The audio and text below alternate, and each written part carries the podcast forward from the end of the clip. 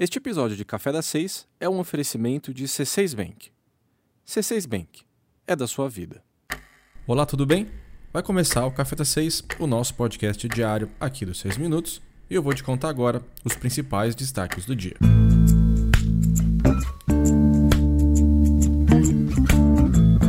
Alta de quase 9% na bolsa de valores em junho foi puxada principalmente pelo investidor brasileiro. Pois é, parece que o otimismo em relação à economia tem partido dos investidores pessoa física e não dos grandes fundos ou de estrangeiros. De acordo com os dados divulgados hoje pela Ambima, a associação que representa as empresas do mercado financeiro, os aportes de pequenos investidores em ações somaram 4,7 bilhões de reais só em junho. Os fundos de investimento, por exemplo, tiraram quase 5 bilhões de reais da bolsa no mesmo período. Essa força dos pequenos investidores vem do fato de que, apesar de alguns ainda estarem se desfazendo de suas ações em meio ao pânico por causa do coronavírus, muitos estão aproveitando os preços mais baixos para aumentar as posições na bolsa. Além disso, o investidor pessoa física administra seu próprio dinheiro diferentemente de um gestor de fundo de investimento, por exemplo, que precisa prestar contas a seus cotistas todos os meses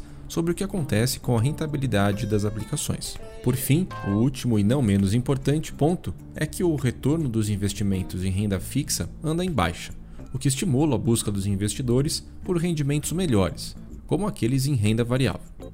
E olha, depois de um tombo histórico em março, a bolsa voltou a ter ganhos expressivos no segundo trimestre o Ibovespa teve alta de 30% entre abril e junho, o que marcou o melhor desempenho trimestral desde 2003.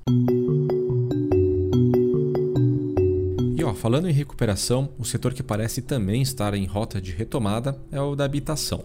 A Caixa fez hoje um balanço de suas operações de crédito imobiliário do primeiro semestre.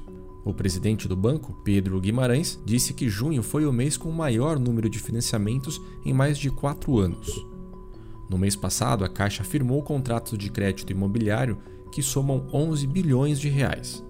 O destaque ficou para os contratos firmados pelo SPBE, que atende as famílias de classe C e B. Nesse segmento, a Caixa viu um crescimento de mais de 20% em relação ao primeiro semestre do ano passado. O presidente da Caixa atribuiu o avanço às quedas nas taxas de juros e ao funcionamento normalizado das agências bancárias e também dos correspondentes bancários durante a quarentena. Além de contar sobre o desempenho do semestre, a Caixa anunciou duas novidades bem importantes para o setor. A partir de hoje, clientes do banco que financiarem um imóvel poderão incluir as despesas do registro de imóvel e o do ITBI no saldo total do contrato. Essas chamadas despesas cartorárias representam até 5% do valor total do imóvel e precisam ser pagas integralmente no momento do registro da casa própria. Aliás, tem muita gente que se esquece dessa despesa e acaba tendo uma surpresa desagradável na época de entrega de chaves. A outra novidade é sobre o processo de registro imobiliário. A Caixa firmou uma parceria com mais de 1.300 cartórios em 14 estados para permitir que a inscrição do imóvel seja feita digitalmente. Com isso, o prazo para o registro do bem deve cair de 45 para apenas 5 dias. Por enquanto, essa opção só estará disponível para unidades residenciais e empreendimentos e não para vendas individuais. Durante a quarentena você continuou usando dinheiro em espécie? Pois é, como as pessoas ficaram mais em casa, o perfil de saque de dinheiro nos caixas eletrônicos mudou. Dados do Banco 24 Horas, maior rede de caixas eletrônicos do país, mostram que, em média, 65% dos saques realizados entre março e abril foram em bairros habitados por famílias de classes C e D.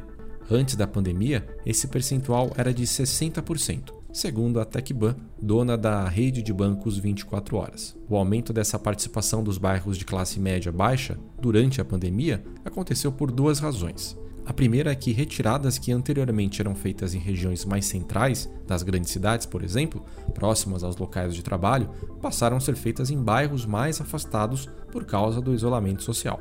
E a segunda razão é que muitos informais usaram os caixas para sacar o auxílio emergencial de 600 reais em dinheiro. Os dados da TecBan mostraram ainda que em bairros de classes A e B houve uma redução no número de idas aos caixas eletrônicos, mas o valor sacado aumentou. Esses números ajudam a entender por que o volume de dinheiro em espécie circulando pela economia subiu desde o início da pandemia.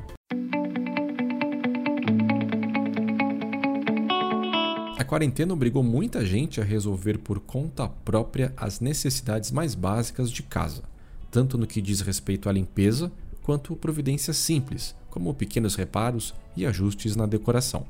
A ampla oferta na internet de tutoriais demonstrando como faxinar a casa, instalar varais, trocar filtros, pintar paredes, reforçar o rejunte do box para eliminar vazamentos, combinar cores na decoração e entre várias outras tarefas. Para ajudar na missão, muitos profissionais que ficaram impossibilitados de ir à casa dos clientes começaram a oferecer orientação à distância. Nós contamos em uma matéria no site como funcionam esses tutoriais de faça você mesmo. E listamos alguns dos mais úteis.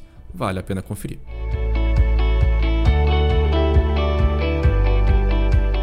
Bem, então esses foram os principais destaques de hoje. Para mais notícias, acesse o nosso site e eu volto amanhã. Tchau! Já pensou ter uma relação mais saudável com seu dinheiro? Já pensou um cartão com pontos que não inspiram? E já imaginou ter só o que você precisa sem entrelinhas, nem pagar pelo que não usa? Já pensou se tivesse um banco que fosse exatamente do jeito que você quer? A gente pensou. Chegou o C6 Bank o banco que quer fazer parte da sua vida sem tomar conta dela. Baixe o app e abra seu banco. C6 Bank é da sua vida.